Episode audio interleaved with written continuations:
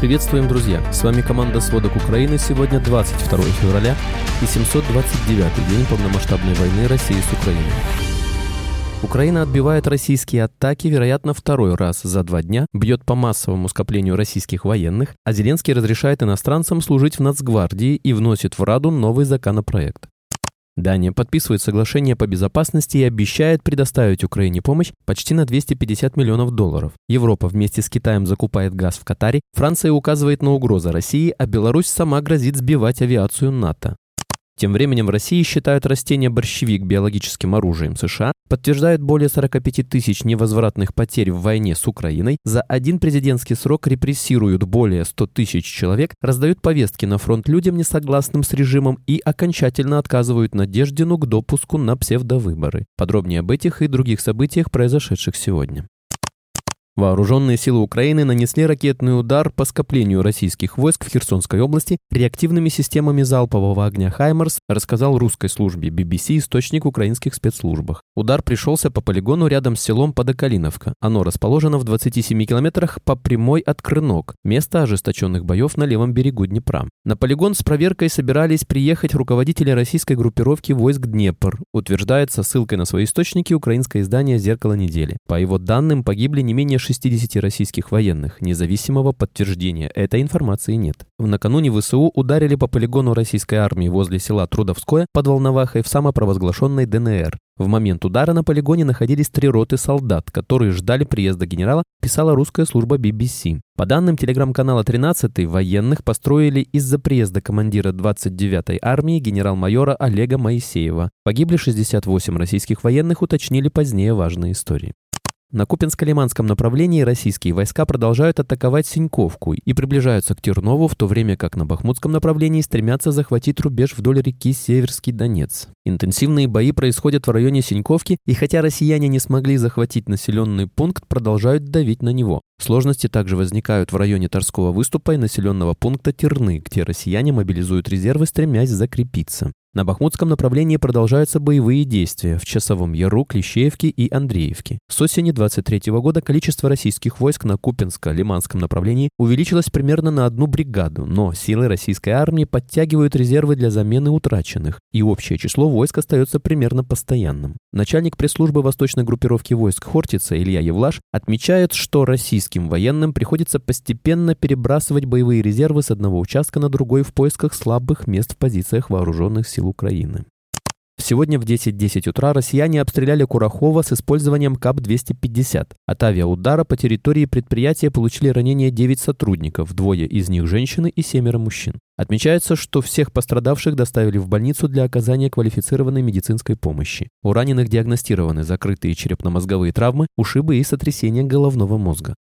Россияне также атаковали беспилотником Береслав Херсонской области. От вражеского удара пострадал 49-летний мужчина. Он получил взрывную травму и осколочные ранения обеих ног. Утром 22 февраля российские войска обстреляли Береславский район Херсонщины. Погиб мужчина в селе Львове. Также российские военные 22 февраля атаковали прифронтовую тепловую электростанцию, в результате чего получили ранения 6 работников. В ДТЭК добавили, что с начала этого отопительного сезона теплоэлектростанции ДТЭК были обстреляны врагом около 40 раз.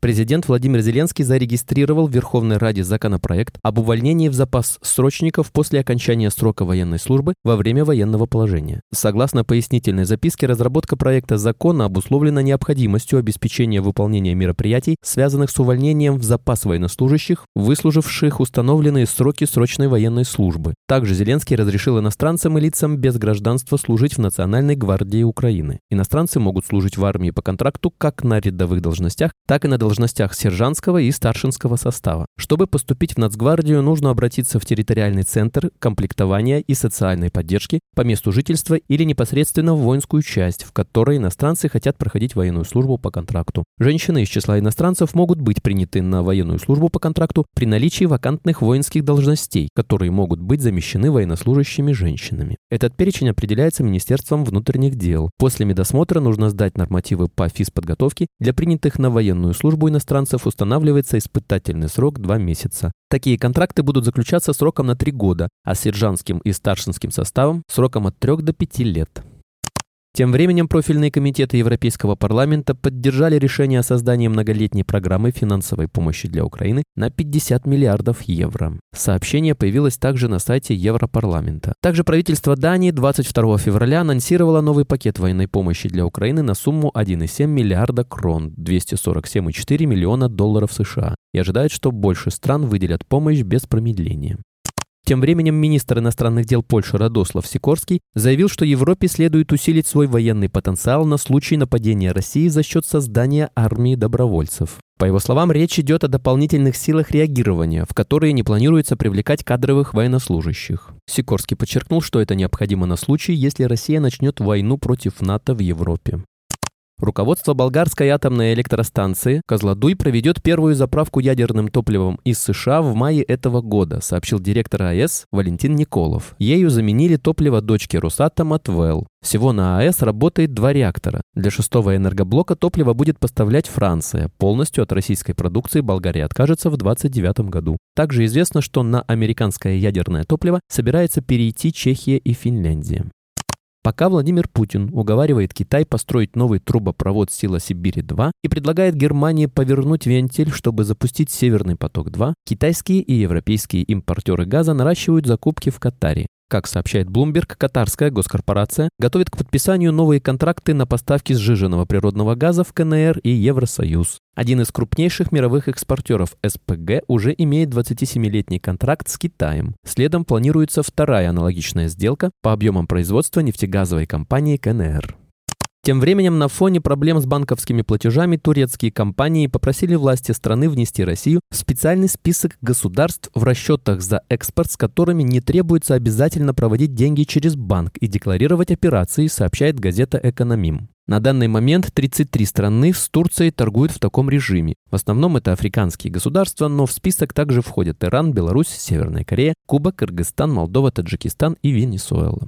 Турецкие банки начали отказываться от проведения платежей из России после того, как 22 декабря президент США Джо Байден подписал указ, согласно которому фирмы, помогающие обходить московские санкции, рискуют потерять доступ к американской финансовой системе.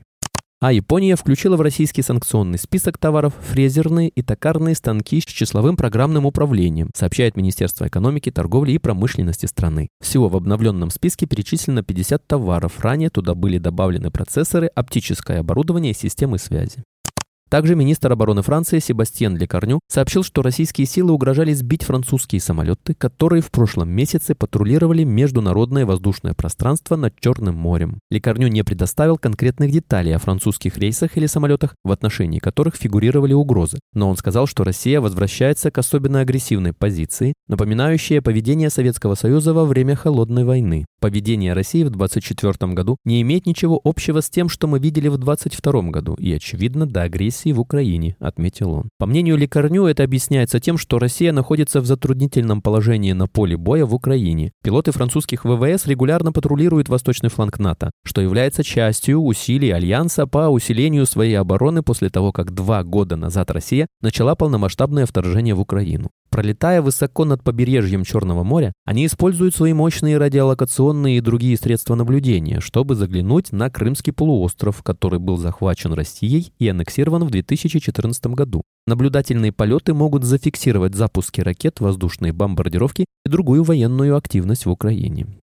Министр обороны Беларуси Виктор Хренин заявил, что Украина якобы сосредоточила на границе с Белоруссией ударную группировку численностью 114 тысяч человек, он также пообещал, не церемонясь, сбивать самолеты НАТО, если они нарушат воздушное пространство Республики Беларусь. При этом, по его словам, непосредственно для охраны границы ВСУ используют всего около 17 тысяч. Хренин заявил, что по состоянию на сейчас наращивание сил на границе с Украиной с белорусской стороны не требуется. По его словам, на сегодняшний день большую угрозу представляют диверсионные группы, которые идут со стороны Украины. Белорусский министр также заявил, что Запад якобы готовится к военным действиям и ведет разведку объектов на территории Беларуси. Он также заявил, что Беларусь будет сбивать самолеты НАТО, если они якобы продолжат нарушать воздушные границы Беларуси. Кроме того, министр обороны Беларуси рассказал, что в 2025 году на территории Беларуси пройдет учение региональной группировки войск Беларуси и России.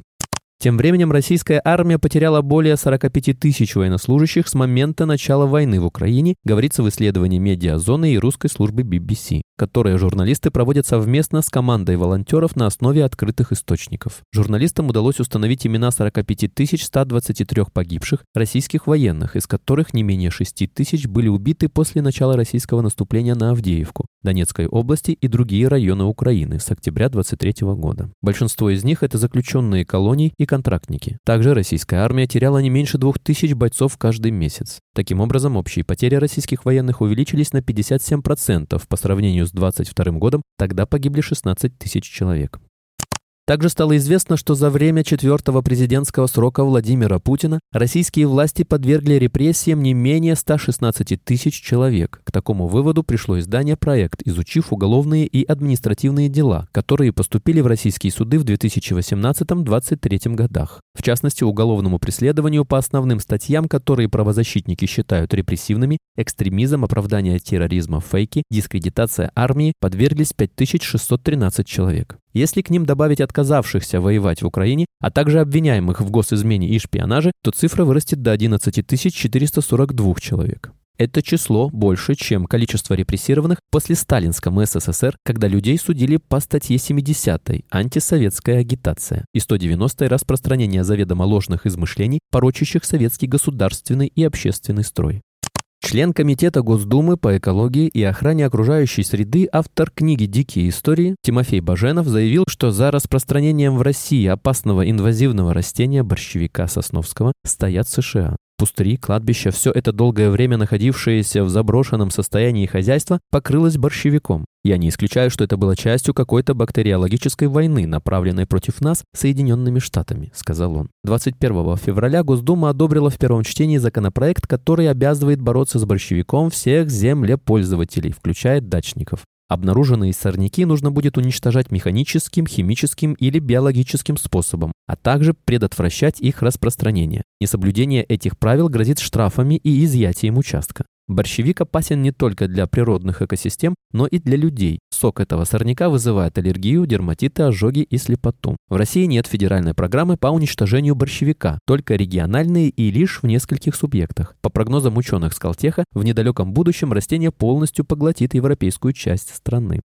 В России признали экстремистским и запретили движение «Я, мы, Сергей Фургал», которое было создано в поддержку отстраненного от должности в 2019 году и осужденного экс-губернатора Хабаровского края. Такое решение принял Хабаровский краевой суд, сообщает региональная прокуратура. Согласно решению суда, целями движения было создание условий для изменения основ конституционного строя и смена власти в стране насильственным путем. Для их достижения участники движения распространяют призывы к осуществлению экстремистской и террористической террористической деятельности, организации массовых беспорядков, совершению насильственных действий в отношении представителей власти, отметили в прокуратуре. Придя к власти, Фургал публично критиковал местных чиновников за неэффективную работу, общался с недовольными жителями и встретился с главой местного штаба Алексея Навального.